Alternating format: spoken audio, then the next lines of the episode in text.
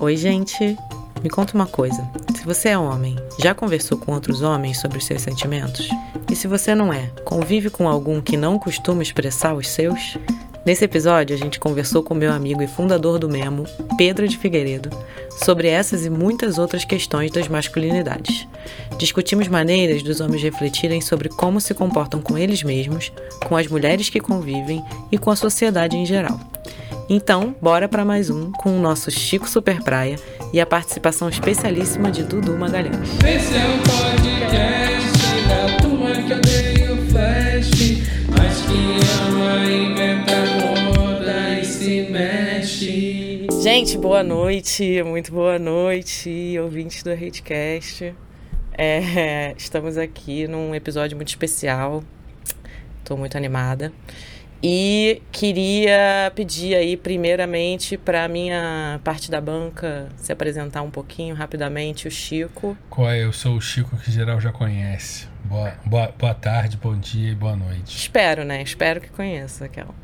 É, Dudu, por favor, se apresente. Olá, eu sou o Dudu Magalhães, Eduardo Magalhães. Boa noite, prazer estar aqui. Muito obrigado pelo convite. Quem é você, Dudu? Para vocês que não estão vendo, o Dudu deu um sorrisinho, tipo assim, como se todo mundo estivesse vendo ele agora. E ele se apresentou.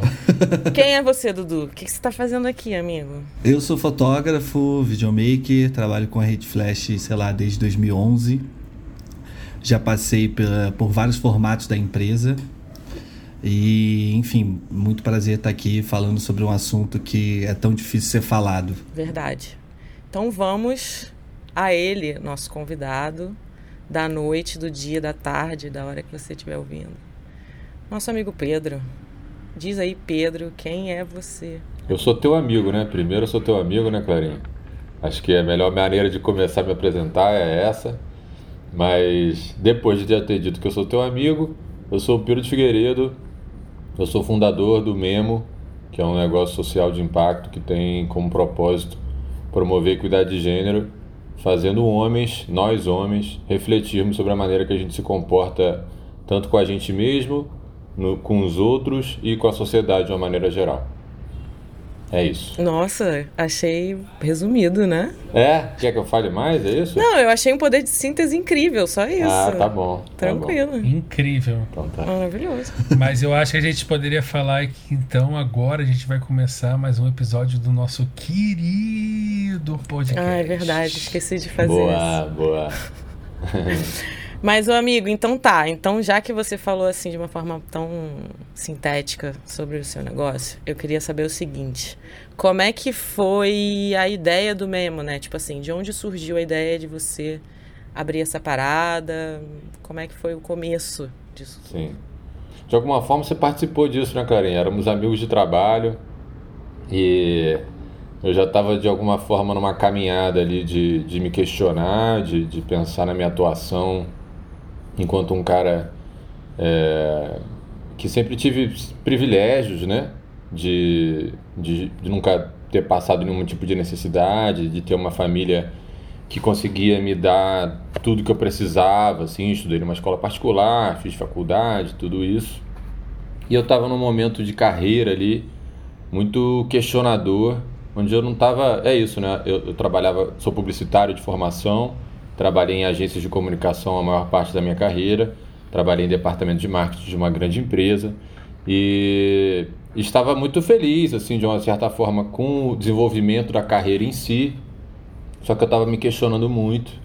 E aí, diante de vários processos assim particulares, eu comecei a repensar o que, eu queria fazer da minha vida. E aí, para resumir um pouco a história, eu entrei num curso chamado Desenvolvimento de Negócios Sociais e Inclusivos, onde eu comecei a, a, a vislumbrar o que seria um memo hoje, né? Esse negócio que eu, que, eu, que eu conduzo.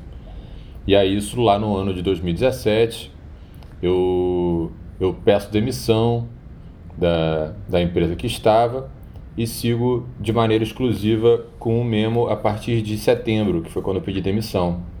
E eu, eu costumo dizer que o Memo, assim, esses assuntos, de, de, esse debate de gênero já me tomava de alguma maneira, mas eu entrava nessa como normalmente os homens entram, que é errando, né?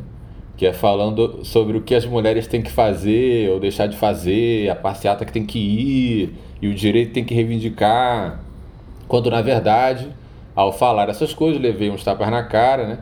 E percebi que o papel que eu tinha que fazer mesmo era olhar para mim, que o babaca da história era eu. Então, tinha muita coisa para para eu repensar sobre o, o meu próprio comportamento e que não teria uma forma melhor de fazer isso do que conversando com outros homens que também têm esses comportamentos de idiota. Então, eu acho que eu consegui escutar de alguma forma o que as mulheres estavam dizendo ali publicamente e tudo mais, ao tentar se relacionar com os homens dentro desse debate. E aí, dentro do curso, eu comecei a, a organizar, estruturar essa ideia que me fez chegar até onde eu estou hoje. Assim. Então, mesmo foi resultado de uns tapas na cara que recebi de mulheres durante o início da caminhada aí. Mas eu acho muito maneiro se dar a cara a tapa assim, né? Porque é, eu fico, eu, pelo que eu fico reparando, né, no, nos homens é, ao, meu, ao meu redor, assim, e de um modo geral, é que essa coisa da cultura do cancelamento, assim, faz, as pessoas, faz os homens terem mais medo ainda de se reunirem é, só entre homens para falar sobre esse assunto, né? É, eu queria muito começar esse episódio falando um pouco disso, porque eu acho que é justamente assim, eu acho que é pro, pro cara estar tá escutando esse episódio, ele já tá é, né, aceitando uma coisa e já, já tá com certo medo de ser cancelado só por estar escutando esse episódio, assim. Não vai sair falando aos quatro ventos necessariamente que ele tá escutando esse episódio, entendeu? É, e aí eu quero saber assim como é que você lidou com isso, tipo se isso já passou pela sua cabeça também, e como você conseguiu quebrar essa barreira assim para poder tocar essa parada. Não, acho essa pergunta muito importante assim, né? Porque eu acho que as mulheres que olham para os homens que estão tentando se engajar nesse debate de alguma forma, ter um olhar de desconfiança é o mínimo, sabe assim? Eu tenho que agradecer de alguma forma de ser só uma desconfiança é, e é claro que teve uma resistência inicial ali com o desenvolvimento do nosso trabalho que putz, era muito presente, assim, mas até um certo ponto eu entendi que fazia parte. Então, assim, antes da gente ir para o mundo, você, inclusive, esteve na minha casa, né, né, num, num, num, numa roda de conversa piloto, onde a gente trouxe ali mulheres, pessoas da comunidade LGBT+, e tudo mais, para se relacionar com a iniciativa, né? o que, que achavam da ideia. Eu acho que o primeiro, o primeiro passo, né, para você ficar um pouco mais confortável dentro do debate de masculinidade, tá, que é, que é o lugar que estou, é entender que esse debate só é possível de ser feito de uma maneira, na minha opinião, né, só é possível de ser feito de uma maneira legítima se tiver diretamente relacionado ao movimento de mulheres. Tem um, um sociólogo que fala que o, o debate de masculinidade é como se fosse uma costela de Eva sabe assim? Ele é derivado do movimento de mulheres. Então não dá para você entrar nessa discussão sobre masculinidades e questões de homens e tudo mais se não tiver esse olhar diretamente associado. Porque não tem como coisas caminharem é, é, isoladamente, tem que caminharem junto, né? É, o, o, o debate que eu promovo, eu acredito que esteja debaixo do guarda-chuva do debate de gênero, do debate de direitos humanos. Então, tendo essa perspectiva, isso já traz um alinhamento de alguma forma, e esse alinhamento, por consequência, te traz uma atenção, uma prudência sobre a maneira que você está se colocando ou não, né? Essa coisa do cancelamento, é claro que ela surge e, e, e tem aí uma questão a ser olhada, mas no fundo, no fundo mesmo, acho que esse medo do cancelamento por parte dos homens é, em boa parte das vezes, um medo de ser questionado, né? a gente não é questionado nunca, nunca fomos questionados na história da humanidade. Ou de ser deflagrado algum tipo de comportamento que a gente alega não fazer também, né? Assim, acho que é deflagração, né? É isso, é ser apontado, é falar assim, você é o idiota, não é o outro, né? Então, tá tendo uma campanha nesse momento agora com uma hashtag o problema é meu, alguma coisa assim, que fala sobre a denúncia por parte dos homens de violências que, que ele percebe que são, estão sendo cometidas contra mulheres. assim. Eu acho isso muito importante, ter essa noção de responsabilidade na questão, né? que você também está inserido na questão. Mas tem um ponto que parece que a culpa é, é daquele monstro que bate na mulher. É do cara que sai de trás do arbusto na calada da noite e estupra alguém. Então, você sempre vai animalizando essas violências assim e se distanciando do problema, né? Só que, cara, é isso, todo homem já assediou, todo homem já fez alguma barbaridade na vida, assim, né? Todo homem tem seu telhado de vidro, como a gente costuma dizer no mesmo, assim. Então, o ponto para mim do debate, que acho que de alguma forma suaviza essa coisa do questionamento, é primeiro você se entender, se reconhecer naquilo que está sendo debatido, né? Então, assim, quando a gente fala de assédio, quantas vezes eu não olhei para trás na rua, sabe assim? Quantas vezes em carro de amigo, o outro deu uma buzinadinha eu, e tava ali achando que tava garoto, sabe? Então, quando você traz o problema para si, você se implica na questão, eu acho que diminui um pouco a sensação de que você vai ser cancelado, porque é, é, é como o Chico falou, né? Você não vai estar sendo deflagrado, você vai estar alimentando aquele debate de alguma forma a partir do seu olhar, assim. Então, acho que tem esse ponto. E, e uma outra questão que eu enxergo também de como se colocar, assim, é você não achar que você sabe mais do que você sabe porque você leu Simone de Beauvoir, sabe assim? E aí você vira o, o como uma ouvinte do, do, nosso podcast disse, né? O namastê fuleiro.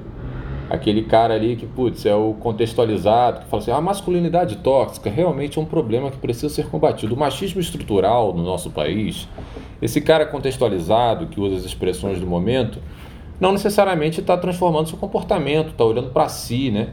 Então, quando você parte desse lugar meio professoral, nossa, que atitude machista você cometeu, Eduardo, não sei se você percebeu, quando isso acontece, já cria uma desconexão e você fica na vitrine, assim, né? Então, assim, como todo homem, na nossa concepção, tem telhado de vidro, se você se manifesta assim, cara, na, vai vir qualquer pessoa que te conhece minimamente vai falar assim: quem é você para estar tá falando isso? Então acho que ter uma postura horizontal, sabe? Se reconhecer na história, admitir que você cometia aquela falava aquela piada, achava graça daquela piada, que você tinha uma atitude parecida até pouco tempo atrás, muito provavelmente, já te coloca num outro lugar também. Mas o mais importante para mim é não deixar de se posicionar, né? Esse medo do cancelamento, que para mim é travestido de um medo de ser questionado, ele não pode ser grande a ponto de ser maior do que o seu incômodo com a situação que você está presenciando, que você está ali junto. Então, o que me faz agir acima do cancelamento é que essa situação já se tornou um incômodo muito grande para mim, sabe? Então, como é um incômodo para mim, eu não consigo deixar de, de, de me manifestar, sabe? Isso eu não estou falando que eu vou me manifestar sempre certo, não. E que isso faz parte da história, né? Isso faz parte do debate, pô. É isso, você só vai aprender à medida que você vai fazendo, né? O aprendizado da prática mesmo. E aí, Pedro, assim, a gente ficou pensando, eu fico pensando muito nesse momento, assim, né? Tipo, vira e mexe, alguém que a gente conhece cai nesse lugar, né?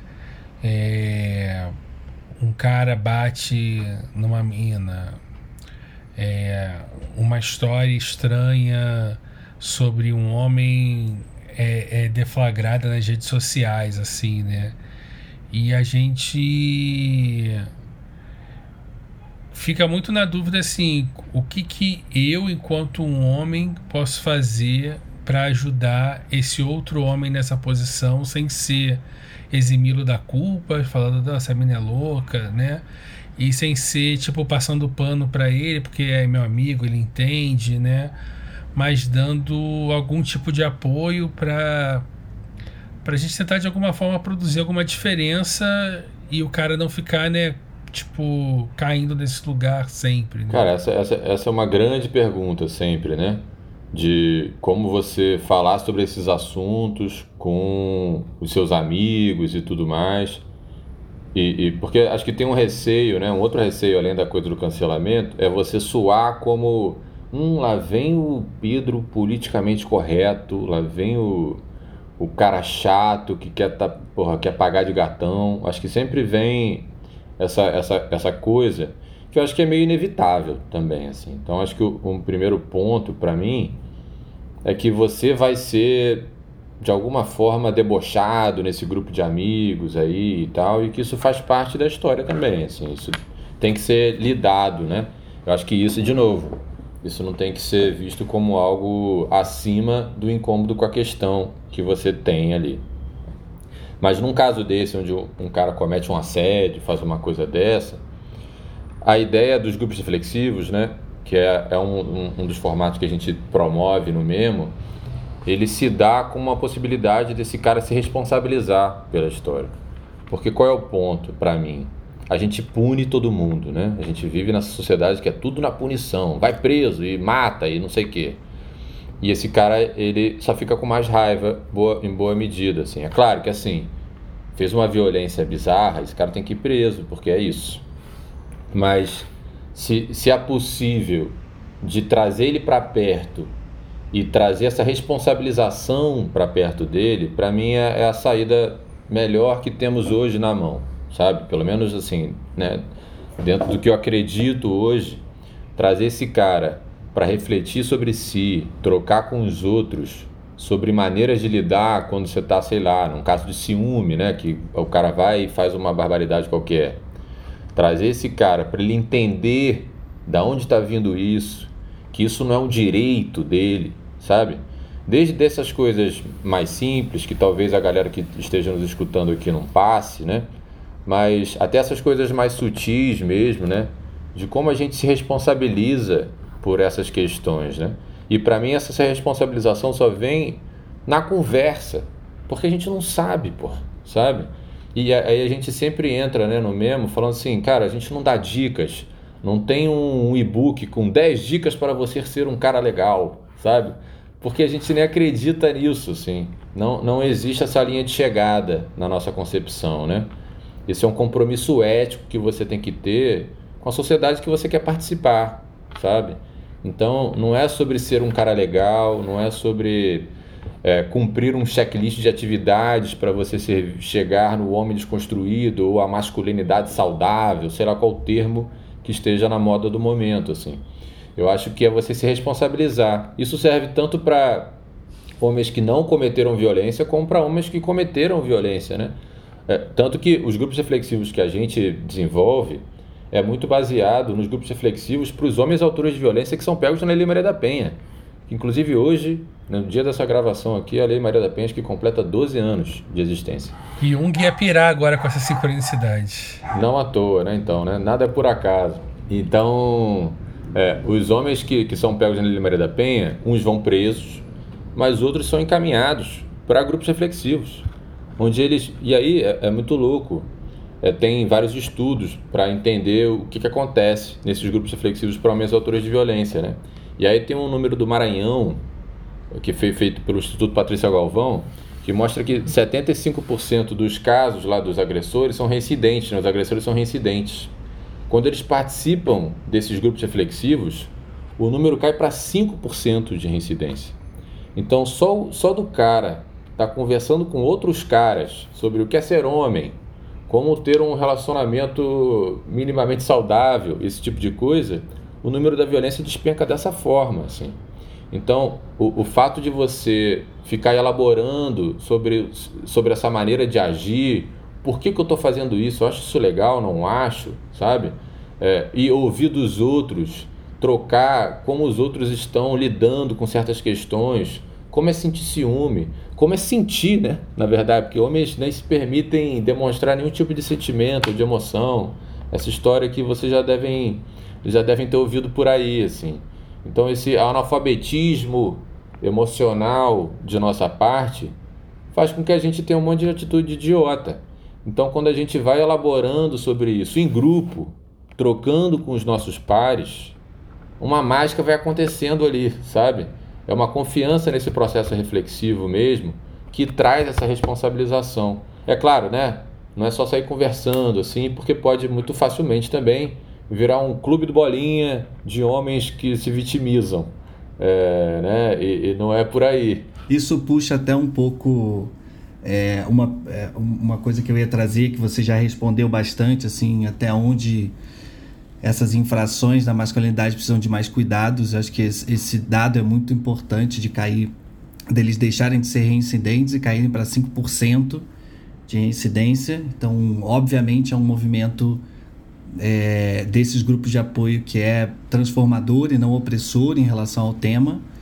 E traz até um assunto que, que você falou do Clube do Bolinha, que eu acho que é um, que a gente ia falar depois, assim, dessa questão da rede de apoio, que além desses grupos de, é, de reflexão, é, a gente trazer os amigos para perto e criar grupos, mas como que esses grupos podem se dar de uma forma melhor, sem ser por profissionais, enfim, como você, o seu trabalho de outras pessoas, mas como que esses grupos de amigos podem deixar de ser um clube do bolinha para de fato serem uma troca saudável, assim, de repente acho que pode ser interessante formas de montar, inclusive o Chico no nosso grupo de masculinidade trouxe um podcast de vocês para a gente entender como é a formação desses grupos, então de repente pode ser interessante a gente é, é, entender como diferenciar uma coisa da outra e, e, sair dessa linha tênue desse coleguismo dos amigos trocando ideia que pode acabar virando qualquer coisa e um grupo mais responsável assim.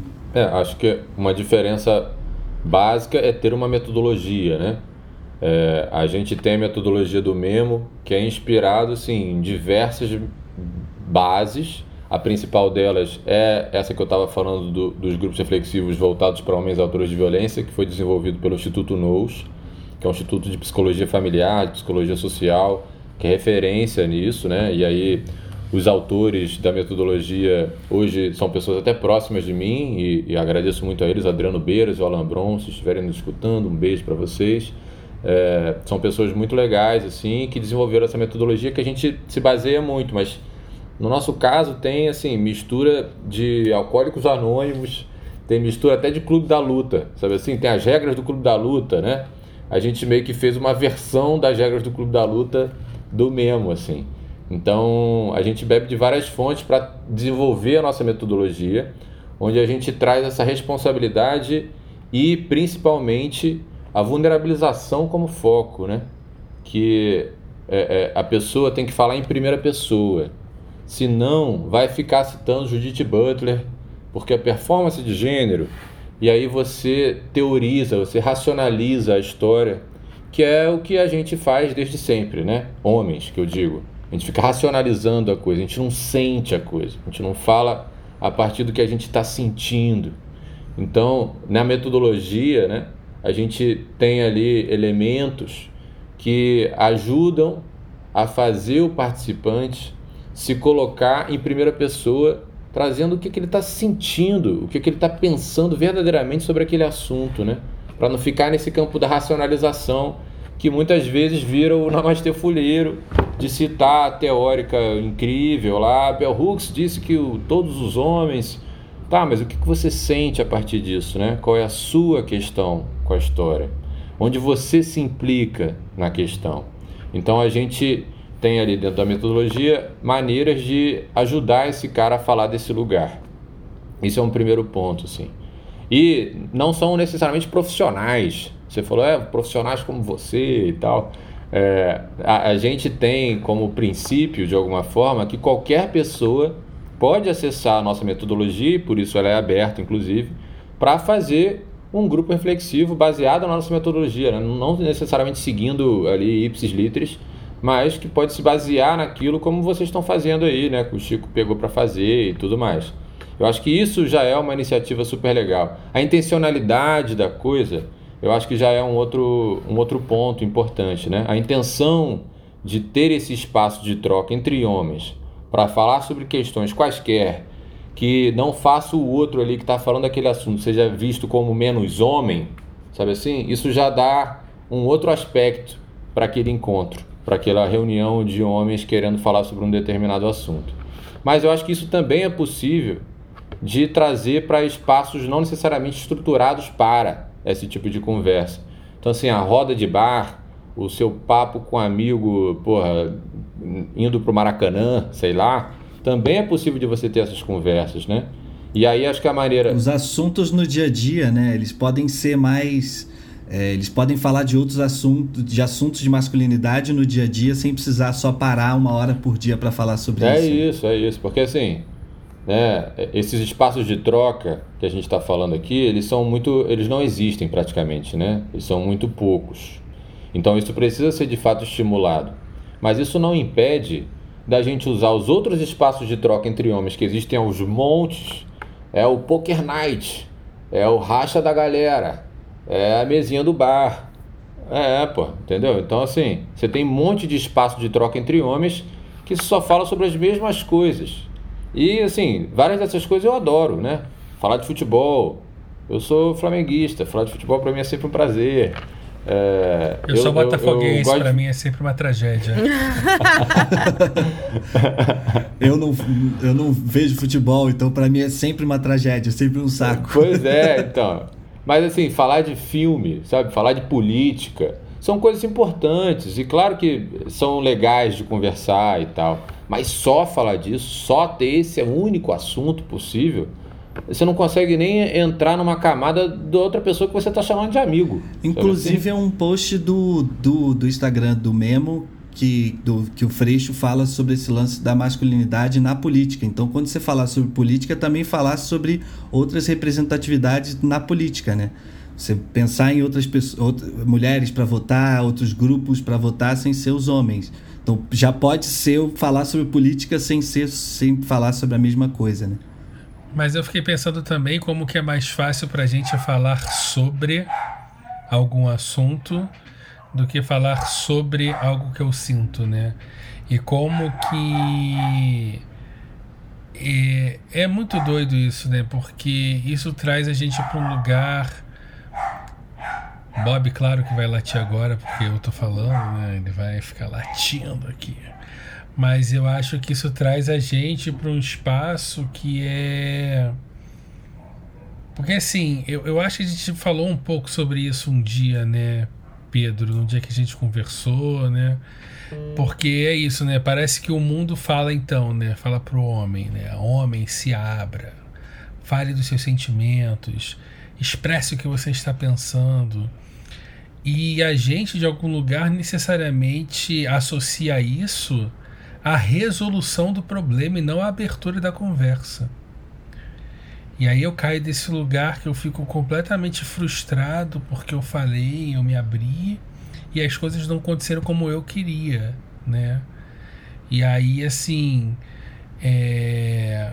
eu não sei, assim, é muito doido. A gente estava falando sobre muitas coisas assim e é impressionante como como essas coisas, a, a forma como a gente se relaciona é, com a verdade, é, a forma como a gente se, se relaciona com a narrativa, a forma como a gente se relaciona na ocupação com os espaços, dois espaços, né? É, é uma forma extremamente associada a falar, né? A gente fala sobre tudo, a gente detém a verdade, a gente detém o conhecimento, a gente não aguarda, a gente corta a, a, a pessoa que está falando, seja a mulher, o, o homem que você não, não julga a sua altura, alguém, né? É, sei lá, sabe? Tipo, é muito doido, assim. E quando você acessa minimamente, passa minimamente dessa primeira carapuça, né, desse exoesqueleto da masculinidade, você acessa o mesmo miolo frágil, né, a mesma é, é, a mesma parada que muitas vezes está operando num piloto automático e pode acabar fazendo uma merda por causa disso, como às vezes também é um é uma pessoa ruim mesmo, assim, enfim, acontece também, né? Não é todo mundo que nem que é bom, nem que quer ser bom. É, só que assim, por exemplo, para não parecer que eu estou falando dos outros, quando eu penso nos meus problemas e nos meus e nas minhas questões, é, eu sempre esbarro com o um momento em que eu tenho que falar a verdade, eu tenho que mentir. E durante muito tempo da minha vida eu escolhi mentir, por exemplo. E aí, assim, é muito doido, porque quando você começa a mentir, você não para de mentir nunca, né? Porque você tem que mentir, a mentira é. Eu não falo dos meus sentimentos, de alguma forma eu escondo o que eu tô sentindo. Então, assim, eu, eu quero até frisar que eu tô falando de mim, tá? É, E é muito doido, porque assim, quando eu falo a verdade, dói na hora, né? Mas a coisa se estrutura de uma forma que é muito diferente. Eu estava dando o exemplo que é quando eu vou desmarcar minha terapia, que é Miguel, a minha terapeuta sabe, sabe? Isso é muito doido. Ela sabe, na minha mensagem escrita no zap, que é Miguel. E no dia que realmente rola uma parada, é, dif é diferente, cara. Eu pego o celular de outro jeito, isso é muito doido, sabe? Então, assim. É. Monólogos. Mas, enfim, eu acho que é necessário também, assim, num, num certo lugar. Até, até até pouco tempo eu acho que eu não eu não, não tinha o um entendimento de que de que eu de que existia a possibilidade de eu de fato quando alguém me perguntava se estava tudo bem eu responder que não e por isso por isso por isso alguém em algum relacionamento meu ou, ou algum amigo e tal até muito pouco tempo eu não tinha ideia de que eu na verdade deveria falar que não porque eu tô saindo com uma pessoa que aconteceu essa situação ou aquela situação. É, e isso para mim é o mais louco, de eu, de eu, depois de um tempo começar a perceber que eu precisava, que existia a possibilidade que eu precisava, não o tempo todo, mas que eu precisava dizer que não, não tá tudo bem, eu não tô me sentindo bem, eu tô me sentindo fragilizado hoje, eu tô me sentindo inseguro, eu tô me sentindo triste, enfim, qualquer que seja o sentimento. Não, te ouvindo, Dudu, eu fico pensando também, né, que esse, esse esforço aí do, de, de se colocar, né, de, de falar mesmo o que você está sentindo, que não é simples, quando muitas vezes a gente, enquanto homem, consegue fazer, se for um outro cara que a gente está se abrindo, esse outro cara tem que pensar como ele vai receber essa porra também, porque como a gente não tem costume de falar disso, esse cara ele vai ficar desconcertado, sabe assim? Muito provavelmente vai falar assim, foda mesmo. Mas e o Flamengo, sabe? É... Ou ele falou assim, então vamos beber essa porra pra você esquecer essa porra. Então vamos, vamos logo, desce mais uma aí. Então assim, vamos pro puteiro, pô. Assim, sabe assim, terminei, tô mal, quero trocar ideia. Vamos pro puteiro, porra, que aí você vai ver. Vamos pra noitada pegar gente. Vamos beber. É assim, cara, não. Eu não quero nenhuma dessas coisas. É sempre resolvido de uma forma muito tosca, né? Tentando resolver de uma forma muito Então, não é resolvido, pois é, é escondido. É o que o Chico estava falando ali. Você, você omite a parada, né? Você não, não deixa sentir. Você vai represando aquela parada ali. E isso é muito doido, assim, porque é difícil você se vulnerabilizar, muito difícil. E quando você se vulnerabiliza para um outro homem, esse cara não sabe. Que aí eu lembro sempre de uma história. Antes do Memo, eu ainda estava trabalhando com a Clarinha. É, eu fui para uma despedida de solteiro de um amigo de infância. Esses amigos de infância que né, estão sempre numa outra caixinha de amigos, assim, que a gente já falou disso. É, os amigos de infância, um deles ia casar, fomos viajar um feriadão de quinta a domingo. Na, na, na despedida de solteiro, aquela maluquice, né? Todas as drogas do mundo, listas, não listas, é, noitadas, e você fica virando, e é só isso que você faz zoando seus amigos. Cara, chegou, disso foi quinta, né? A gente chegou lá quinta, a gente foi quarta, essas coisas assim. No sábado, eu já tinha, assim, vomitado a alma, já tava podre, não conseguia mais fazer nada. E a festa era tipo a festa open bar, aquela maluquice. E eu tava sóbrio ali, bebendo minha aguinha. E aí veio um desses meus amigos que tava ultra alucinado, que isso é uma outra coisa, né? A gente consegue só demonstrar qualquer tipo de sentimento ou de emoção quando a gente está apoiado por algum uso de entorpecente.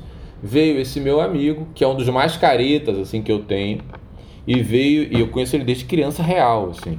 Ele veio e falou assim: "Pedro, te amo, cara. E me deu aquele beijo babado, assim. E eu tava sóbriaço, né? É, e aí eu fiquei ali, né? Fiquei, caralho, que, que maluquice. Mas eu, eu fiquei, eu respondi, acho que numa boa. Eu falei, cara, você nunca tinha falado isso pra mim. Porra, que foda. Também te amo, cara. Aí, na hora que eu devolvi para ele, brother, parece que ele ficou sóbrio automaticamente, sabe assim? Ele ficou congelado assim: Não, Pedro, mas eu tô te falando isso só porque eu tô doidão, porra. Eu falei, claro que não, cara. Você tá falando porque tá doidão nada, cara. Eu conheço tua família inteira, você conhece minha família inteira, a gente é amigo desde moleque, pô. Claro que a gente se ama, cara. Não, sim, assim, mas pô, é porque eu tô doidão. E foi saindo de lado, todo ali, sei lá, entendeu? E aí eu fico pensando nessa dificuldade da gente demonstrar afeto mesmo. Imagina se vulnerabilizar. Se eu não consigo falar que eu gosto do cara e, e, falar que o amo, e um amigo meu de infância, e falar assim, pô, irmão, me amarro na sua, acho seu trabalho foda, sei lá, qualquer coisa, um elogio, um carinho, essa demonstração de afeto mesmo. É tão difícil ser feito isso entre homens. Como é que vai ter espaço para você mostrar uma fraqueza sua, para você se colocar vulnerável? Então, acho que tem tanta coisa para a gente conversar, puxando a coisa do Chico aí da gente ter que falar e tudo mais, tem tanta coisa para a gente conversar de verdade, para as coisas começarem a caminhar, sabe? Que eu fico assim, cara, precisa ter grupo reflexivo assim, um em cada esquina, sabe? Porque é, é muito assunto represado, é muito, é, foi, é muito pouco elaborado, sabe? É, inclusive são poucos homens hoje em dia que eu, que eu troco essa ideia, que eu me abro para falar bastante coisa, mas eu consegui me abrir muito mais com amigas mulheres. É, é, é, bem louco, porque normalmente eu era recebido dessa forma. Muito fechado, muito. Não, ah, então vamos beber ou vamos fazer qualquer coisa. Enfim, é uma coisa que não, não andava. E aí eu, quando eu comecei a trocar essa ideia com amigas mulheres e tal, e até tirar dúvidas e, e expor algumas coisas e saber esse território de onde pisar, onde não pisar que até uma, uma, uma dúvida, assim, vou puxar um pouco do, do assunto, que na série I May Destroy You, não sei se você assistiu, é, Porra, incrível, assisti né? há pouco tempo, é... o Chico Porra, lembrou dela. Em todos é. os sentidos. E aí tem um, um, uma, uma cena que é, que é bem comum de acontecer e que na verdade eu não tinha a menor ideia que era tão comum e muito menos que era um crime, que tem o episódio onde um a, a, a Bela tá, vai, vai, vai transar com um cara e ele tira a camisinha no meio. E ela descobre depois num podcast que na verdade isso é crime, que isso é estupro, sabe? Que é um, é um comportamento extremamente comum. A Clarinha falou sobre isso também no, no, nosso papo aqui. Muito comum. E que, Já passei várias vezes por e isso. Que eu, eu, que eu não tinha a menor ideia. Não, nem, nem que era comum e nem que era crime, assim. E, e um, um pouco dessa. Também não sabia que era crime, não, fiquei sabendo agora, mas faz sentido. É. Um pouco dessa dúvida: que território que é esse, assim? É, que território, não só da ilegalidade, mas que território é esse que os homens ainda não sabem o que é comum o que não é comum, mesmo sendo ilegal ou não. Tem, obviamente, vários comportamentos ilegais que são, são, são fáceis de saber quais são mas esses outros territórios, assim, o, o, o onde, onde é que a gente está pisando, sabe? E como é que a gente pode é, saber mais onde a gente está pisando para que a gente não cometa antes de cometer ou que se cometa a gente consiga lidar com ele, é, assim. Cara, isso, essa, primeiro, né? Essa série realmente, gente, ouvintes e ouvintas aí que não, que não assistiram a Meio Destroy, tentem assistir. É muito boa mesmo. É, e cara, esse, esse, essa situação, né? O homem ele não está preocupado com consentimento, né? Essa coisa de, de tirar a camisinha e um estupro, é porque é isso, pô. Você combinou uma coisa, vamos transar de camisinha, de repente deixou de ser, ela não está consentindo com aquilo. Então, isso passa a ser um estupro. É, e homens não ligam para isso, sabe assim? Primeiro, por tudo, né? Pela história toda, por esse machismo estrutural e tudo isso que parece que é nosso direito fazer o que está da nossa cabeça. E, e aí eu, eu, eu, lembro também o primeiro episódio do podcast do Memo é a, sobre assédio em espaço público. Não sei se eu contei isso para vocês no outro papo que a gente teve, mas teve é isso. E aí como era o primeiro episódio, eu mandei para um monte de amigo assim e, e, né mandei ele pô escuta aí vê o que, que você acha e tal e mandei para um monte de amigo de infância né também é, sempre com um grupo controle, né? Assim, os amigos de infância. E aí, é, um deles me ligou depois que ouviu e falou assim: Pedro, porra, tava escutando aqui, cara. E assim, Achei maneiríssimo, mas eu nunca fui esse cara que, tipo, pô, assedia a mulher na rua, que puxa cabelo, aperta a bunda. Eu sempre assediei de forma polite. Eu falei assim, como assim assediar de forma polite, cara? Não, não, não existe assediar de forma polite, né? É, é, de forma, esse, cara, isso é muito, né, pra quem é, pra quem é de Niterói, Zona Sul do Rio de Janeiro, isso aí, pô, assediar de forma polite Acho que é, é, uma, é uma expressão que cabe bem dentro desse, desse estereótipo que a gente tem na cabeça aí do, do homem branco hétero. Mas bom, ele, ele qual é para mim a, a, questão dele ali, Dudu? Pegando o que você falou assim, ele não sabe, ele não tá sabendo diferenciar assédio de paquera, sabe? Flerte de um assédio. E só é paquera se tem uma, algum tipo de reciprocidade ali, né? É, e provavelmente vai ser bem esquisito você paquerar dentro do ônibus lotado, dentro do metrô. Acho são situações mais improváveis de acontecer uma paquera. Então, é só a gente parar para pensar um pouco às vezes, sabe? Tem essa falta de noção assim e tal, mas quando quando homens chegam para, cara, mas não sei mais o que fazer. Agora é tudo assédio, pô, agora é tudo errado. Isso para mim é uma desculpa patética, na verdade, assim, porque se esse cara parar, ele pode estar tá confuso, mas é só ele ficar atento, sabe assim? É só ele abrir o ouvido um pouquinho, porque o que tem de produção de conteúdo de mulheres para nos ensinar, porque outra outra coisa assim, mas Pedro, a mulher tem que explicar as coisas pra gente, então, pô, eu não sei mais o que fazer. Falei, cara, primeiro, elas já, já explicaram tudo de alguma forma, assim. É, com pesquisa, com perfil no Instagram, com vídeo do YouTube, com série Netflix, com podcast, podcast, com artigo acadêmico, sabe assim? Apito, tem... até Porra, apitando tem, na tua cara. cara tatuagem, tem assim, tem todas as formas do mundo. As mulheres já pensaram, você só não está escutando, sabe? Então, eu acho que é ficar um pouco mais atento e, e sair dessa postura passiva, assim, ah, mas porque parece que você é um idiota, sabe assim? Tem, porra, é isso, o cara é engenheiro, faz, resolve assim, constrói uma ponte e não consegue se ligar se é paquera ou se é assédio, sabe? Isso, isso não, não me não entra na minha cabeça, assim. E de novo, gente, eu não estou falando aqui como o homem desconstruído da história, não. Eu também era idiota nesse ponto, sabe? Eu também era imbecil e fazia isso tudo igualzinho, assim. Eu também responderia isso há uns tempos atrás. Eu também me considerava um ser universal, que não tem questões, porque eu sou um homem branco, hétero, cis, que hoje mora na zona sul do Rio. Que problema que eu tenho, sabe assim? Então, é, é, e aí, até aproveitando falando isso, tem um, um cara que, que é minha referência também no debate, assim, no mundo, que é o Michael Kimmel, que ele fala que o privilégio é invisível para aqueles que o possuem. Né? Então, justamente por eu não ser atravessado por questões de raça, de classe, de sexualidade e gênero, isso significa que eu sou o mais privilegiado de todos, sabe? Então, tá aí, acho que tá tudo aí, e o que a gente precisa fazer é conversar sobre isso, pô. É parar de achar que isso é papo de esquerdo não sei o quê, do politicamente correto. É porque isso na Master Fuleiro aí que a gente estava falando, dá uma complicada na, na, na história. Porque eles levam de fato para esse lugar meio iluminado, né? Do, do cara iluminado que vem te ensinar a ser um homem de verdade. E isso dá agonia, porque aí você vira o cara de Pinheiros, você vira o, o, o cara do Leblon, de Laranjeiras. Parece que esse discurso é feito para esse tipo de gente. E não é, porra. Isso é, um, é, de novo, é um compromisso ético que a gente, enquanto homem, precisa ter com a sociedade que a gente quer participar.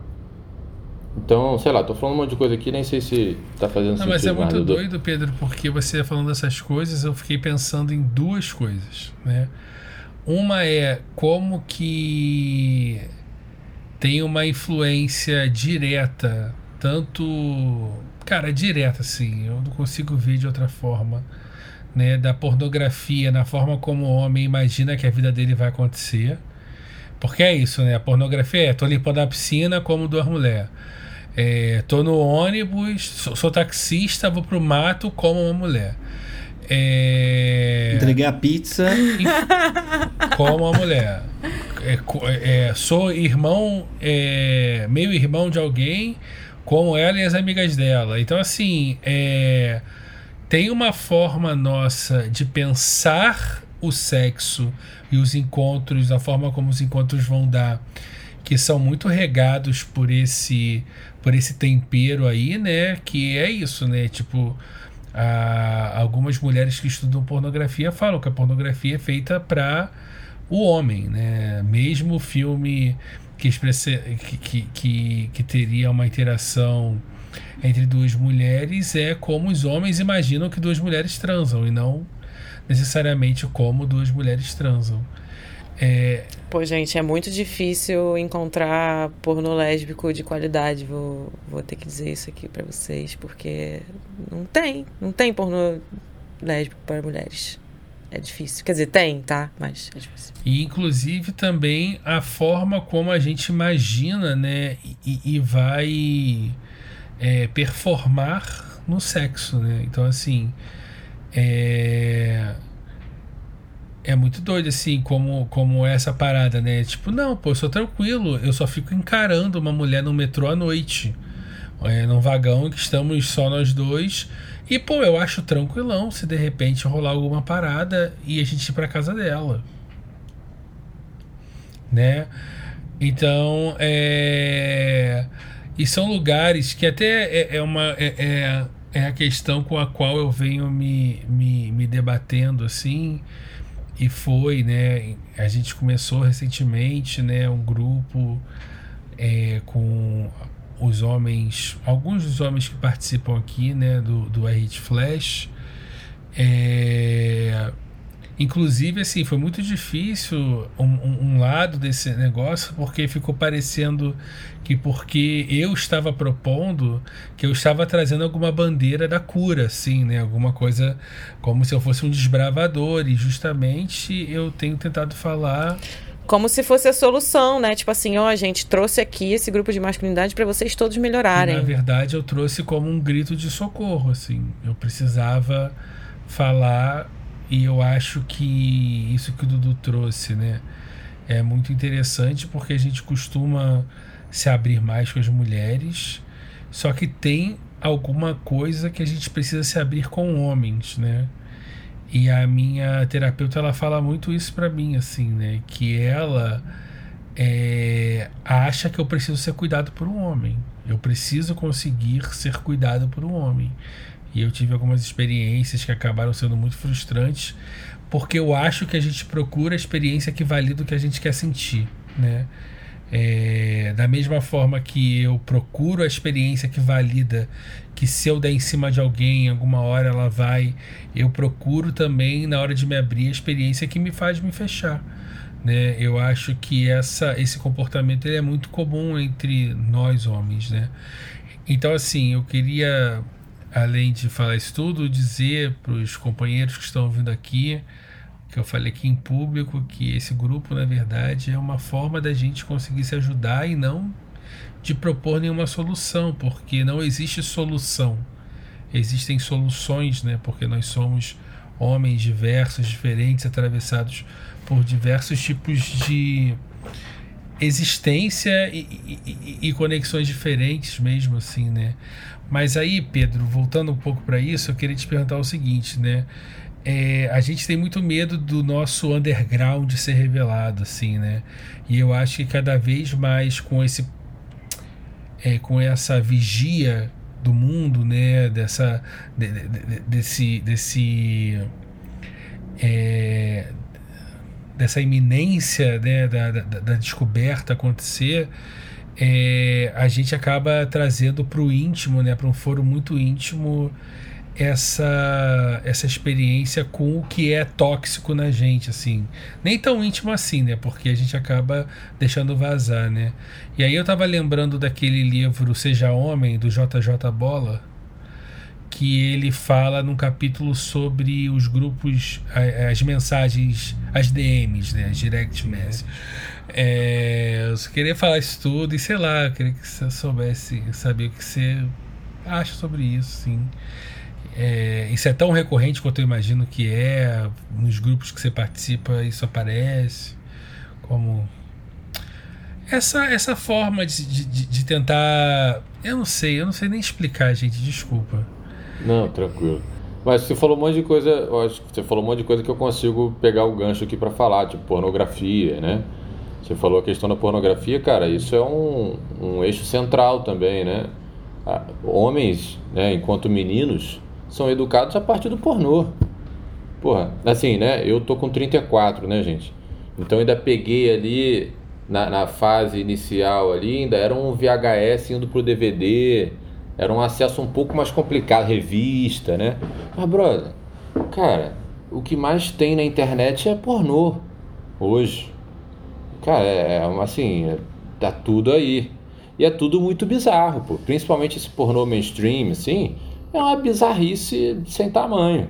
Que vai mostrando pra gente ali, enquanto homem, que, porra, é sobre brocação. É sobre meter muito, meter forte, meter rápido. Porra, aí você vai fazer isso na vida real, assim, ó, uma merda de sexo, basicamente. É, você nem fica contente com, com você mesmo. Só que você goza, né? O homem goza, assim. Então, meio que foda-se. É, porque é isso, como o pornô, como você estava colocando, Chico, é feito, pensado para o homem assistir, e, e, quem produz, na maioria das vezes, também são homens, o, o, o foco tá assim, quando o homem goza, acabou o sexo, assim, você não, não tem a menor preocupação com a, a pessoa que está ali se relacionando com, com, com o ator, no caso, né?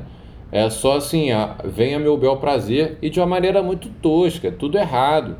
Então, tem até, queria até falar aqui do Claudio Serva, que é um, um cara que fala de questões de masculinidades com um projeto chamado Prazer Ele, que é derivado do projeto da, da companheira dele, que é o Prazer Ela. É, então eles juntos trabalham essas questões de sexualidade e tudo mais, e é muito legal, assim, e, e ele tem um, um, um, foco muito grande nessas questões de pornografia, porque, cara, geram complicações químicas no seu cérebro, sabe? Você vai é, além dessa construção de, do entendimento do sexo ser uma coisa bizarra, de muitos desses sexos de pornô mainstream não tem camisinha para pegar o ponto lá do, do, do I May Destroy sabe? Não tem nenhum respeito, não tem nenhuma segurança, aquilo ali não é feito. Não tem barulho, sabe assim? É todo mundo depilado, é uma maluquice, aquilo ali não é vida real. Então, o cara já parte do princípio de um, de um conceito muito distinto do que acontece de verdade, assim, né? Não, não, é isso. Não, e aí não conversa, sabe assim? Não troca ideia, não, não entende ali, a, a, a, não, não, não cria situação. Porque é isso, porra. A gente consegue ficar de pau duro rápido, assim, por um estímulo. Mas fazer o tesão chegar para rolar a parada, isso não existe. Então, acho que são muitas questões. Essa prontidão sexual, né? Isso é uma coisa que eu queria lembrar, assim. É, que o pornô acho que traz muito do homem tem que estar tá pronto para transar o tempo inteiro. Porque vai que eu entrego uma pizza e tem lá, tipo, a nora, a prima, a sobrinha. Então você está sempre nesse estado de alerta do sexo. Se um homem negar sexo, ele está negando a, a, masculinidade dele, sabe? O homem não pode não transar quando alguém sugere algum ato sexual ali para ele. Ele tem que estar tá de pau duro o tempo inteiro, ele tem que conseguir dar conta do recado o tempo inteiro. E se a pessoa não quer, ele tem que ter o direito de fazer. Então, assim, é tudo errado para ele, para a pessoa que ele está se relacionando. É tudo uma cagada sem fim, que traz uma série de complicações psicológicas severas, assim, de homens para conseguir ter essa performance do ator pornô e tá sempre pronto para transar, tá tomando Viagra com 18 anos. E aí, assim, eu conheço amigos meus que na época ali da, da, do nosso florescer sexual, porra, se entupia de Cialis, Viagra e mais Red Bull, sabe assim? Pra, Meio porra, comprimido de Viagra para curtir a 4x4 na moral. É isso, pô. É isso, entendeu? É assim, você transar muito o tempo inteiro, ficar de pau durão, essa maluquice. É, acho que também vai um pouco além disso. Você falou que tem 34 e tal, e falou VHS, mas Cara, as revistas, é, Playboy, enfim, as Sexy, é, o programa do Gugu. É, so, e, e, além do lance do sexo ter uma mecanização ali do como te ensinam, os corpos que você acha que você vai encontrar, né?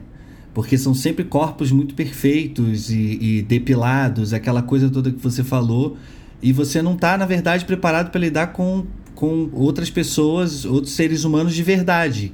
Que, e aí você acha que o seu corpo não é perfeito, não está pronto, porque você não tem o pau daquele tamanho, o barriga de tanquinho, ou a mulher que não que escolheu não depilar porque mulheres adultas têm pelo.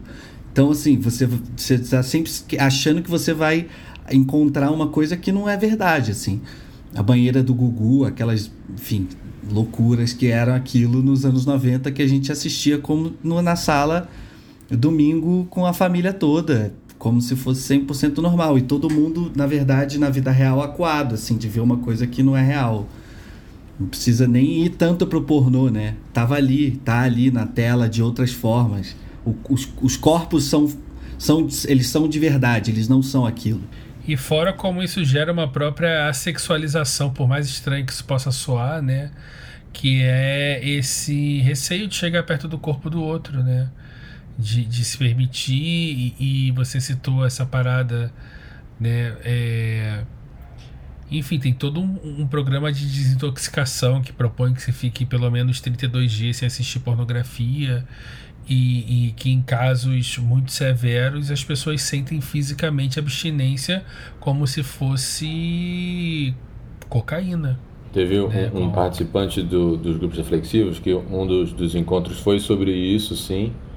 Aí a prática, né? A gente sempre termina os encontros com uma prática para meio que tentar tangibilizar aquela reflexão em algum ato ali do seu dia a dia, do seu cotidiano. E a prática foi, sei lá, ficar duas semanas sem assistir pornô. Era uma parada assim, não era assim, dois meses, três meses. Não, era assim, sete dias. Era alguma parada assim.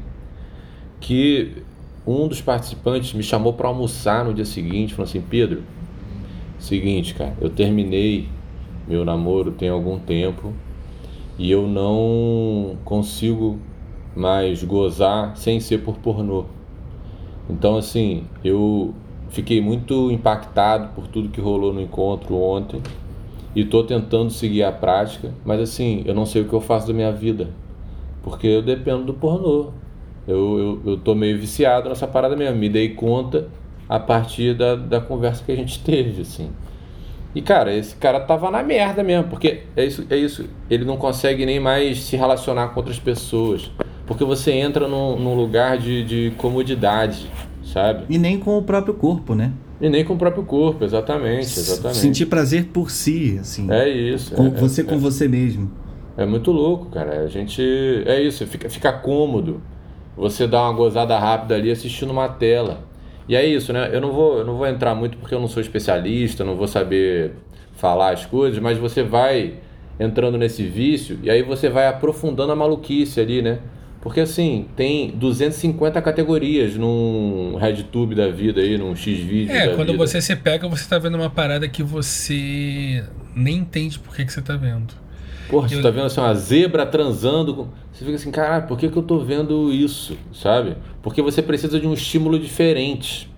Então você vai entrando numa maluquice. Eu, eu sempre, eu sempre lembro que eu vi a, a primeira vez que eu, que eu entendi que a parada tinha essa. essa essa dimensão assim por a gente não conversar sobre essas coisas, né?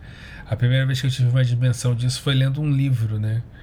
Tem um livro do Daniel Galera que chama Meia-Noite e Vinte ou Meia-Noite e Meia, que são vários narradores, é um grupo de amigos e cada capítulo é sobre o ponto de vista de um, né? E tem esse cara que é o bonitão, tal, nananã. E aí tem essa cena que, do livro que ele vai se masturbar, que ele ele fala que ele tá tão viciado em pornografia que, tipo assim, que aquelas coisas que ele sente não, não, não colocam mais ele nesse lugar da, né, do tesão tal, não sei o que, que ele precisa de flashes, ele abre tipo assim, oito janelas, e aí é aquela mistura daquele som, com aquela mistura daquelas imagens, com aquilo tudo que ele consegue, tipo, que ele fala, é um trejeito, é um negócio, é uma parada, é uma posição, então assim, é um abismo mesmo, assim, né? É, é, é um abismo muito, muito doido, assim, muito sofrido, porque tem, tem uma parada que eu acho. Que eu acho não, que eu sei, né? Que, que acontece que é esse vórtex e esse distanciamento do outro, assim, né? Você vai, você começa a se distanciar das pessoas que gostam de você, das pessoas que você gosta. É, é, você de alguma forma, é, enfim. E assim é que nem usar droga. É, é, a mesma parada, assim. É, é, a mesma parada. Um dia tá todo mundo ali tá rindo, aí no segundo dia quem tá já não tá mais rindo tanto, mas tá lá, né? E aí no terceiro dia já tá aquela xepa, no quarto tu já tá tipo Avenida Brasil, sentado na pedra, sabe? Tipo assim, quando você pisca segunda-feira e tu não sabe cadê o domingo, cadê o sábado. É uma loucura, assim, é uma loucura. Só puxar para um outro assunto, assim, porque acho que a gente entrou, na verdade, no vórtex do próprio vórtex do assunto. que além do. Acho que além dessas coisas é, de mais sexualidade, tem outras coisas, outras coisas, outros comportamentos nocivos, assim, que a gente, que a gente lida. E eu queria realmente falar trazer um dos temas, que é o machismo no trabalho, porque, como eu falei, eu trabalhei no Rede Flash desde 2011, como quando a empresa tinha, sei lá, 15, 20 fotógrafos, todos homens, e o lance da gente, do, até puxando o que o Chico falou, da gente ter um grupo de masculinidade hoje, também tem a ver com todas essas mudanças que a empresa foi fazendo e ao longo da história, da história dela e da e nossa história, de foram entrando mais mulheres e, e, e, em todos os, todas as camadas e todos os lugares e a gente foi tendo que lidar com o trabalho de, de outras formas. E tem história de um trabalho que eu fiz com com para a Rede Flash com enfim uma marca onde o, o existiu um, um, um, uma distância ali entre o que a gente estava produzindo e, e o que o cliente queria esperava e quem estava à frente desse trabalho era uma mulher. E, e a minha forma de resolver, é, que é muito pragmática e tal, e de tentar entender como, como, como solucionar esse problema para o cliente, é, é, é, de um jeito, e essa pessoa que estava fazendo, que era uma mulher, estava resolvendo isso e, e, e tra trabalhando em equipe de uma forma completamente diferente, e eu simplesmente não consegui é, aceitar isso de certa forma e, e avancei, fui para frente é, para tentar é, ultrapassar o trabalho dela, de fato, silenciar o trabalho dela. E eu só me dei conta disso depois, sabe? E para mim, um, um, dos assuntos que eu acho interessante é que às vezes é. E eu, eu, eu, eu sei que eu já fiz isso outras vezes, eu só identifiquei isso agora. Então, às vezes é interessante identificar o problema, mas você tem que ir além, né? Porque identificar não é só. Identificar não é a solução, né? Como você tem que ir para outros grupos, você tem que trocar ideia. Foi interessante que nesse trabalho eu tive um feedback de alguém do Rede Flash para me trazer isso. Então eu acho que até é um pouco de uma de uma questão que o Chico trouxe para depois assim, que os no, o, o nosso grupo progressista, dito progressista, ainda já entende como lidar com essa masculinidade mas a gente ainda peca muito, né? Então, é, quais são as, as formas de, de, de, de, não pecar mais? Eu acho que é a, a, se abrir e trocar ideia, né? Não sei. Enfim, é, foi mais um relato do que uma pergunta. não, pô, mas é, acho que essa é a onda. Acho que essa é a onda mesmo. Eu acho que, cara, é, acreditar que a gente vai se resolver, sabe assim? Eu acho que isso é, um, é uma possível armadilha da gente acreditar que existe essa linha de chegada, que se eu fizer isso, aquilo e aquilo outro, cheguei lá, sabe? Então, por mais é, é, esquisito que seja, acho que a gente tem que ter esse olhar dessa caminhada, desse envolvimento, desse engajamento com a questão de uma maneira contínua mesmo, sabe?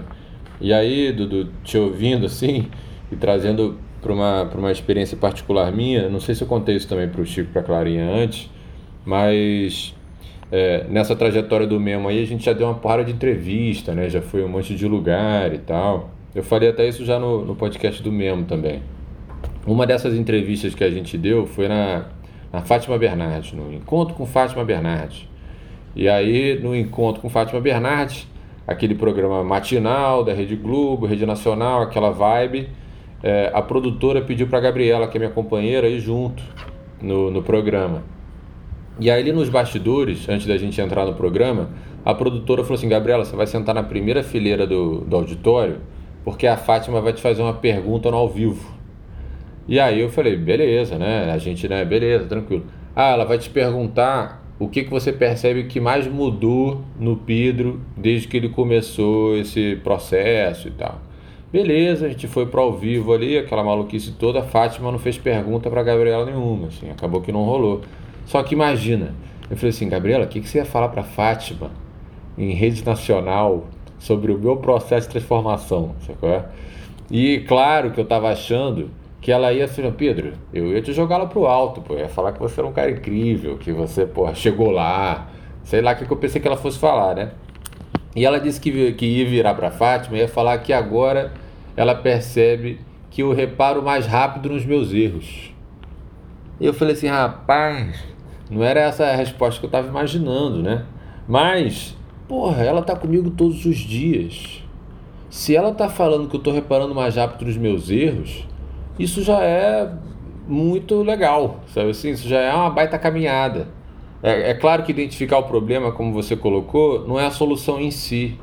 Mas se eu não entender, né? Tem aquela, aquela máxima também que eu escutava muito quando eu trabalhava como publicitário lá com a Clarinha, que é assim, você gasta 95% do tempo pensando, eh, pensando em qual o problema e 5% para pensar na solução. O mais difícil é você identificar o problema. Se eu estou fazendo isso com rapidez, ou pelo menos mais rápido do que antes, isso já é um avanço, né? A gente brinca no mesmo que o nosso KPI é essa velocidade de você perceber que falou merda, que fez uma merda. Para quem sabe um dia você nem chegar a cometer, sabe? É, mas merdas vão acontecer. Cara, são, né, no meu caso, mais de 30 anos pensando de um jeito específico. É a sociedade há séculos colocando você para pensar desse jeito específico. Então, assim, não dá para a gente acreditar que a gente vai ser perfeito depois de participar de um grupo reflexivo, depois de ler um livro, depois de ouvir sei lá o que, conversar com a Clara. Você vai caminhar, mas você não vai estar tá pronto sabe? Isso acho que é uma ilusão e até uma, uma pressão de alguma forma que eu não sei se contribui de um jeito legal. Eu acho que não, né? Na real. Então, acho que ter essa noção de que é uma caminhada meio que assim para sempre é, e, e, e, que a gente não vai estar tá pronto porque a gente tem muitos vieses, muitas questões. Porque assim, Pornografia que a gente estava falando aqui. Eu já não assisto mais pornografia, isso não é uma questão e tá tudo bem. Mas, porra, tem uma porrada de outra coisa que ainda é questão, sabe? Então, não é porque tem um microassunto dentro desse debate gigantesco que você tá tranquilo que tá tudo certo de uma maneira geral. Não, pô, tem muito problema aí para a gente identificar, se conscientizar, né? Porque para mim qual é a caminhada da coisa? A gente se sensibiliza com o tema, com aquele assunto, a gente se conscientiza sobre ele. Então, assim, putz, é isso, identifiquei a porra, né? E aí bate uma culpa, né? Tem um. um eu vou falar o nome dele aqui porque eu acho que tudo bem, que é o André Passamani, que é sócio da Mutato, uma agência de propaganda que né, já, já me relacionei um bocado como publicitário e tal. Ele, ele participou, ele participava né, dos nossos grupos reflexivos, assim, quando aconteciam em São Paulo. Ele participou durante um bom período. E ele sempre terminava os encontros falando assim: muito obrigado pelas bad vibes de hoje. é, porque bate essa bad vibe. Do, do é, mas é tipo terapia, né? É, é uma coisa assim, assim é o processo. Você está trabalhando para o seu processo. É, é isso. Você fica assim, trabalho. caralho, eu, eu sou idiota assim mesmo? Pô, já fiz essa babaquice toda, caralho. Você fica mal. Então esse é o momento para mim de ganho de consciência, sabe? A gente, né, a gente no Memo, o cara, a gente faz uma pesquisa antes e depois com os participantes. O número de pessoas que se consideram machistas depois é muito maior do que quando a galera que entra. A gente tem esse outro que é invertido, assim, né? Parece que os caras ficam mais machistas depois que passam pelos grupos. Mas na verdade eles só estão mais conscientes de quão machistas eles são. Então, é a partir desse momento aí da identificação do problema e dessa bad vibe que bate e, e tudo isso que você passa a ser possível de se responsabilizar Então, é, tem que identificar o problema, né? E o mais rápido possível. Para aí você se responsabilizar. Dali para frente, eu já vou agir diferente. Dali para frente, eu vou fazer de um outro jeito. Porque é sobre isso, porque a culpa, ela te imobiliza, né? A responsabilidade, ela te faz, porra, é isso, eu preciso fazer, essa resposta é minha. Então, como é que eu vou agir diante disso? Então, a busca é sempre pela responsabilização Nunca a pontada do dedo ali de você, seu, sabe assim, chavinho, ladrão, ladrãozinho, aquele episódio do Chaves. Não é para deixar o outro culpado, é para deixar o outro responsabilizado. Isso é, é, sutil, mas é muito, muito importante assim, a gente entender isso. Então, assim, identificar o problema não resolve, mas é fundamental para ser resolvido, sabe? Esse ganho de consciência é o que a gente busca por primeiro, assim, para a pessoa então se responsabilizar de fato e não cometer mais aqueles erros que já cometeu anteriormente. Que é isso, cara. Nosso telhado é de vidro. Todo homem tem seu telhado de vidro. Então, assim, apontar as merdas que a gente já fez é fácil, sabe assim? A bad vibe sempre vai bater. É por isso que é tão importante os, os grupos e as conversas e que os assuntos do dia a dia não sejam tão banais. Que não sejam só esses, né?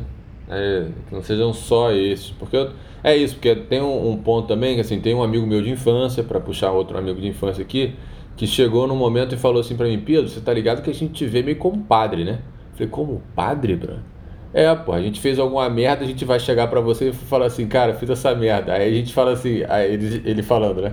A gente espera que você fale assim, reza dois Pai Nosso, duas Ave Maria e tá resolvido. Eu falei, cara, eu não quero estar tá nessa posição nem fudendo. Primeiro porque, né, eu não tô aqui para isso.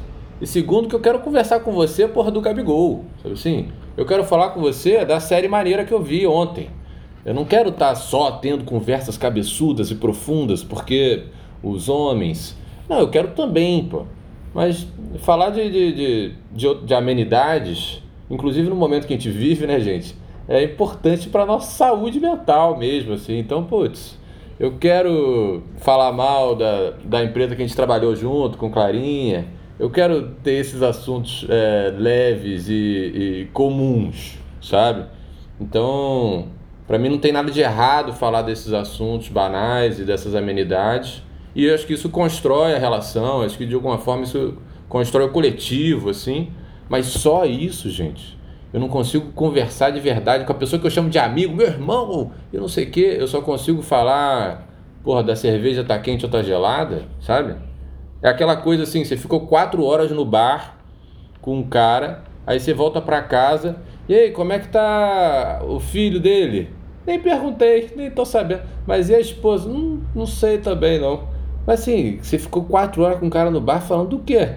Não, só do campeonato brasileiro. Você fica assim, você jura? É, e a gente é tem possível. que. E a gente tem que parar de agir como se fosse só uma questão de ser bom ou ruim, né? Porque a gente fica nesse lugar assim, então hoje eu sou macho escroto. Não, hoje eu sou macho bom. Hoje eu sou na mastreta.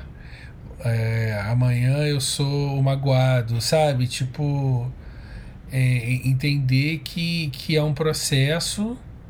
É claro que muita gente usa isso como bengala, né? Pô, não sabia, tal, não, não. Mas aí é cada um com cada um, né? É. Então, vendo vocês conversando, eu sinto que a moral da história é conversar, né, gente? Conversar de verdade, se apoiar. E escutar é... clarinhas, né? E escutar as mulheres, né, Clarinha? Pelo amor de Deus. Também é bom escutar mulheres, né? Mas eu acho que para além de escutar mulheres é tipo conseguir trocar essa ideia com homens mesmo, né?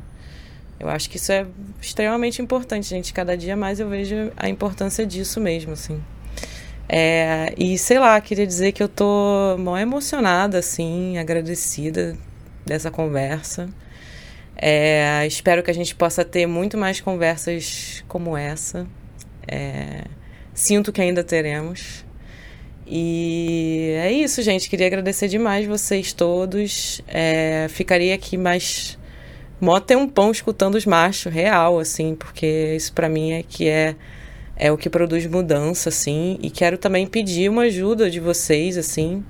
sei que vocês já estão ajudando na medida do possível, mas queria reforçar, assim, o quanto que é importante vocês estarem é, nessa briga junto com a gente, assim, e nessa construção de verdade da coisa, assim. É, e não só de falar, né? Essa coisa de, do, do macho progressista, esquerdomacho, né? Tipo, não só falar e gritar aos quatro ventos, como realmente fazer alguma coisa. E fazer alguma coisa começa por ter um, um lugar seguro entre homens para falar sobre isso. E hoje eu tenho certeza disso, né? E espero que isso seja cada vez mais normalizado, cada vez mais difundido. E bora, se precisar de mim para alguma coisa, me chama.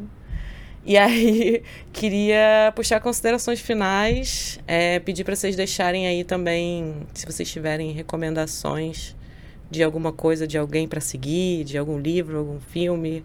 Tudo bem que já foi muitas coisas foram faladas aqui já, de referências, essa, essas referências desse episódio vão, vão bombar. Mas se tiver alguma coisa aí que vocês acharam que faltou falar, não deixem de escutar o podcast do Memo, que é incrível.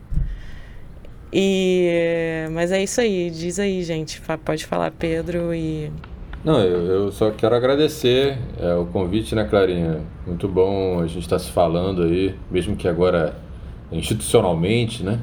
É, você pela Rede Flash e eu pelo Memo, mas é uma maneira da gente se conectar de novo, isso está sendo muito legal.